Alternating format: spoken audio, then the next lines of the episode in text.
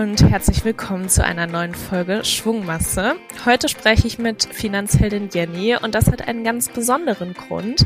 Sie ist nämlich seit kurzer Zeit Bestandteil in unserem Team. Deshalb wollen wir sie und ihre persönliche Finanzheldin-Geschichte auch ein bisschen näher kennenlernen. Also herzlich willkommen Jenny und schön, dass du heute hier bist. Hi Alicia, vielen Dank für die Einladung. Ich bin schon gespannt auf deine Fragen. Bevor wir über deine Tätigkeit bei uns im Team sprechen, holen wir unsere Zuhörerinnen und Zuhörer doch mal kurz zu deiner Person ab. Was sollten sie über dich wissen? Vielleicht gibt es da drei spannende Dinge. Ähm, ja, also als erstes würde ich mal ganz klassisch anfangen. Ich bin aktuell Studentin, habe jetzt gerade meinen Master äh, an der Fachhochschule in Kiel angefangen und studiere studier hier angewandte Kommunikationswissenschaft das wäre so das Formelle. Als zweiten Punkt würde ich sagen, dass ich ja sehr organisiert bin. Also ich habe irgendwie für alles Mögliche eine To-Do-Liste, bin im Studium ziemlich strukturiert. Mein Timer ist eigentlich immer mit dabei, egal wo ich hingehe. Habe die Termine auch doppelt eingetragen, also einmal in meinem Kalender, den ich immer mit habe, und auch in meinem Handykalender, ah, ja. damit ich nichts vergesse. genau, also ein kleines Orga-Talent würde ich sagen.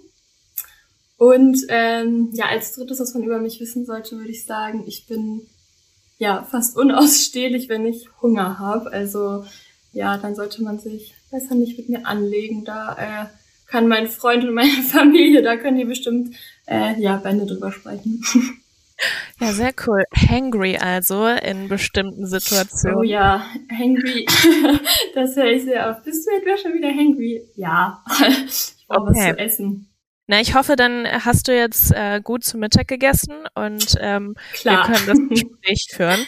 Also bist du so ein kleiner Orga-Freak? Hast du da vielleicht schon mal direkt einen Tipp an der Stelle, wie man sich besser organisieren kann? Wie machst du das mit deinen To-Do-Listen? Ja, also ich habe meine To-Do-Liste äh, haptisch auf dem Blatt Papier. Das ist mir irgendwie ganz wichtig. Aber ich mache das immer so, sobald mir irgendwas einfällt, was ich noch machen muss, egal ob das jetzt irgendwie Blumengießen ist oder ich denke an irgendeine WhatsApp-Nachricht, die ich noch beantworten muss oder keine Ahnung. Also ich schreibe mir dann immer alles direkt eigentlich auf mein Handy, wenn ich gerade nicht an meinem Schreibtisch quasi neben meiner To-Do-Liste sitze. Keine Ahnung, wenn ich auf dem Sofa sitze oder so, ähm, tippe ich es erstmal in die Notizen ein und sobald ich meine, äh, also meinen Zettel wieder vor mir liegen habe, äh, ja, wird es dann da nochmal ergänzt. Doppelt hält besser. Genau. Okay, dann gehe ich davon aus, dass deine Aufgaben bei uns Finanzheldinnen so für deinen Tag auch irgendwo notiert werden. Aber nicht alle wissen das, ja. Deswegen vielleicht magst du da kurz Einblick geben, was so deine Aufgaben bei uns in der Initiative sind.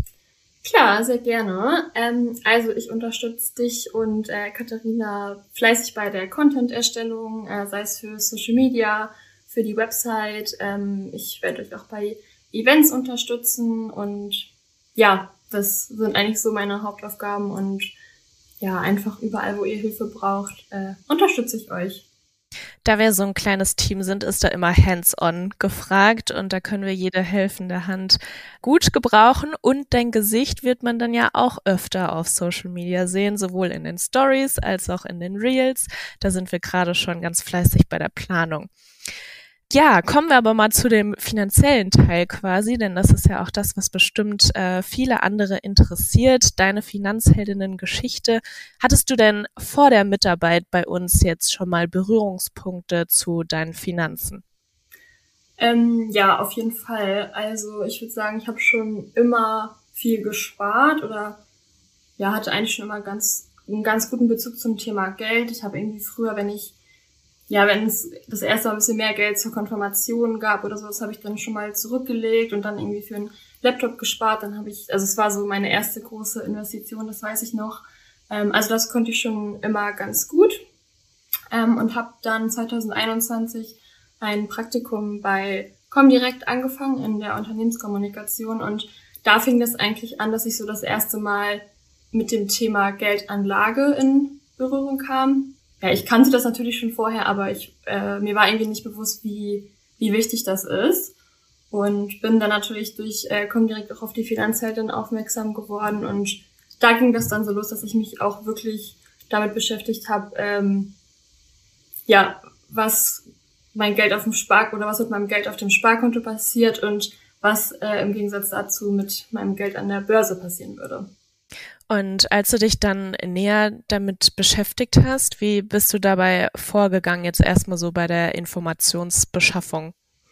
Also ich bin dann ja auf die Finanzheldin aufmerksam geworden und habe dann auch ja direkt gesehen, dass es da so ein Buch gibt.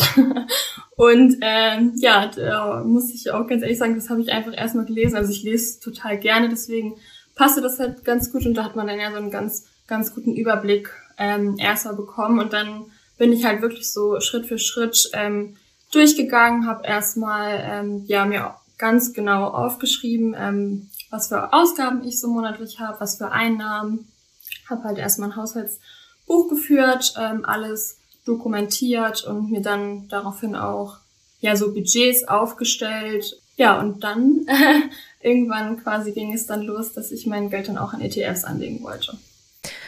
Budgets, äh, da kommt direkt wieder der Orga, ich ja. möchte nicht immer Freak sagen, aber das Kannst Talent. also gehe ich davon aus, dass du sehr sortierte Budgettöpfe hast und da auch ganz strukturiert jeden Monat dich dran hältst. Äh, ja, also ganz strukturiert mich dran halten ist noch was anderes, aber es gibt sie auf jeden Fall. Äh, und ja, doch, also im Großen und Ganzen halte ich mich natürlich auch dran. Ich habe das einmal in einer App quasi alles dokumentiert, aber auch wieder haptisch auf dem Blatt Papier. Ja, genau. Doppelt hält besser, das zieht sich hier so durch, glaube ich. Ja, irgendwie, also ich bin halt auch noch ein Fan von so Stift und Papier, muss ich sagen. Ja, ich persönlich aber auch. Und äh, wenn du jetzt gerade auch noch erzählst, äh, du hast den Finanzplaner durchgearbeitet und da kamst du ja dann auch durch Studien in deiner Arbeit bei der Unternehmenskommunikation zu dem Thema Geldanlage und wir haben ja das Praktikum gleichzeitig gemacht, zwar in verschiedenen Abteilungen, aber ich weiß auch noch, dass wir uns da ganz eng ausgetauscht haben und darüber habe ich in meiner Podcast-Folge mit Maxi damals, 174 war es, glaube ich, auch schon mal berichtet, dass es mir persönlich total geholfen hat, den Austausch mit dir zu haben und dass wir uns gegenseitig auch die Deadlines gesetzt haben. Also das war dann quasi so für meinen inneren Monk, dass ich mich da überwinden musste.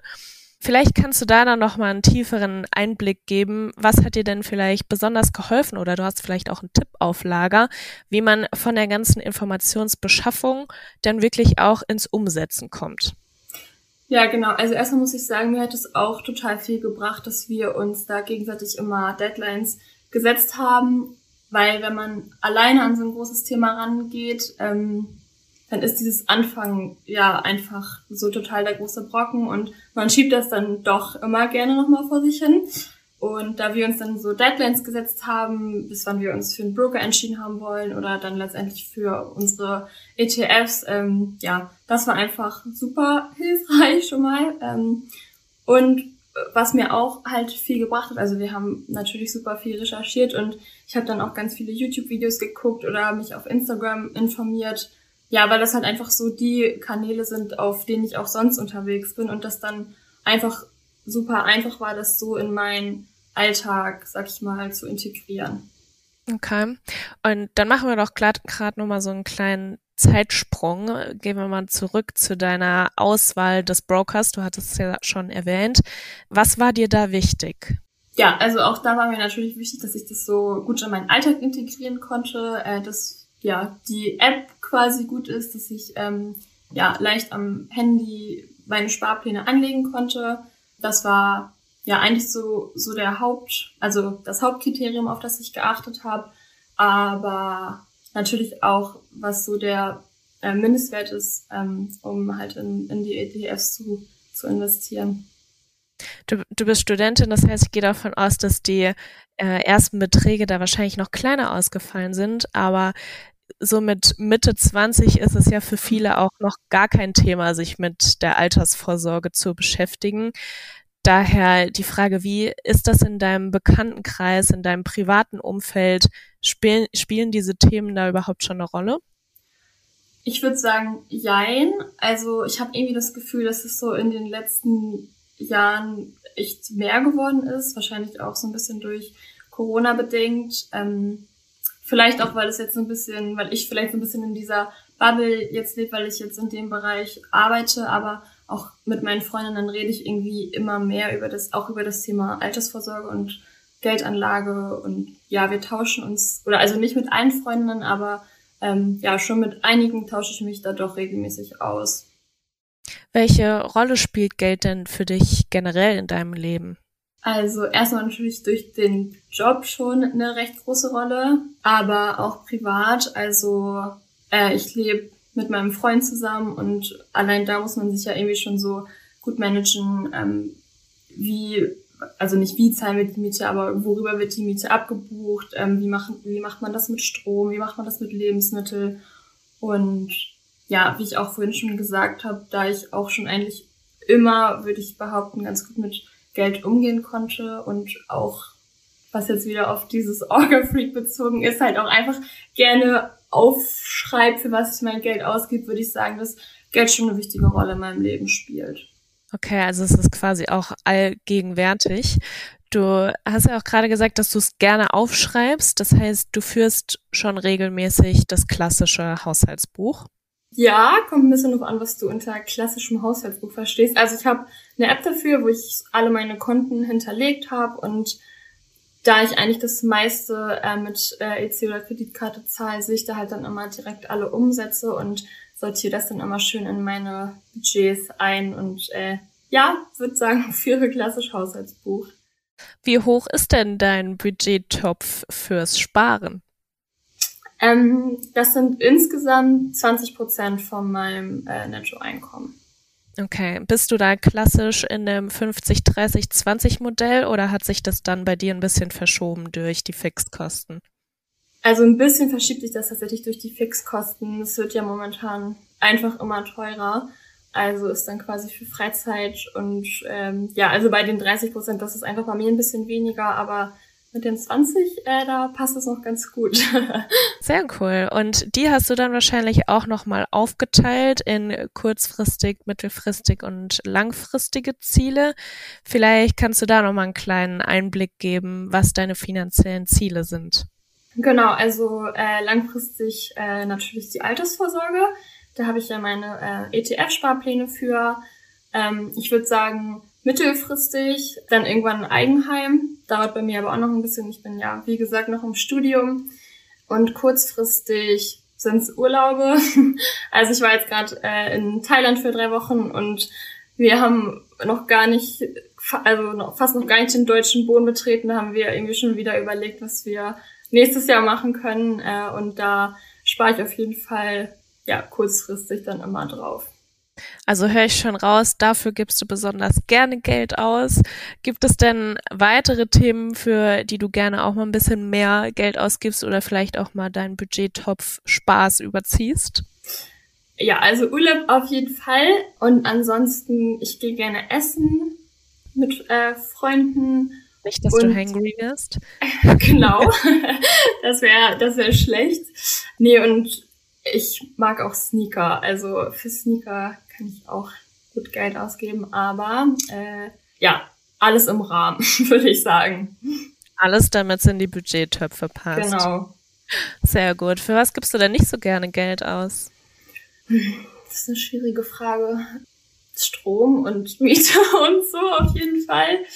Ähm, und ja, halt so auch so Sachen für die Uni, die man eigentlich, also so Sachen, die man halt eigentlich nicht braucht, aber irgendwie trotzdem bezahlen muss, würde ich sagen. Ja. Das ist jetzt irgendwie okay. kein konkretes Beispiel, aber ja. Kenne ich.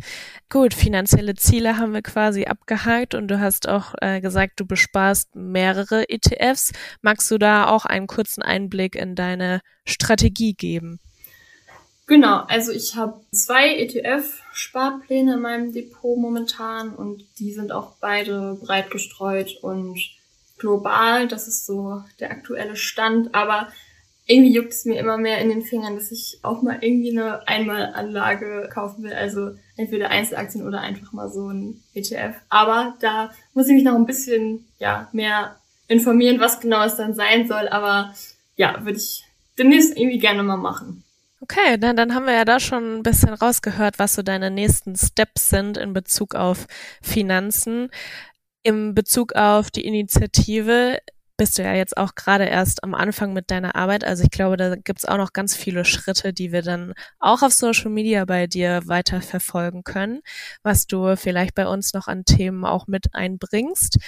Hast du denn einen Tipp für unsere Zuhörerinnen und Zuhörer, den du vielleicht auch mit deinen Freundinnen teilst, wenn ihr darüber spricht, was dir geholfen hat, sich dem ganzen Thema zu nähern?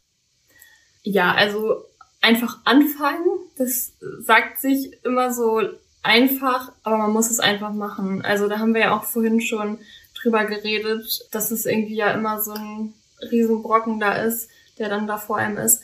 Aber ja, einem bleibt ja nichts anderes übrig, als anzufangen. Und was mir dann auch noch geholfen hat, ist sich halt einfach auch mit Freunden, mit der Familie, mit Kolleginnen darüber auszutauschen und wie wir das gemacht haben, sich Deadlines zu setzen ähm, und einfach recherchieren, recherchieren, recherchieren. Also so ein ETF-Sparplan fällt halt nicht einfach vom Himmel, da muss man sich schon ein bisschen mit auseinandersetzen. Aber wenn man erstmal anfängt, dann ist das auch gar nicht so schwer. Okay, sehr gut. Einfach anfangen, einfach machen, sich darüber austauschen. Du hast ja auch erzählt, dass ihr das im Freundeskreis macht. Du hast im beruflichen ja auch viel damit zu tun.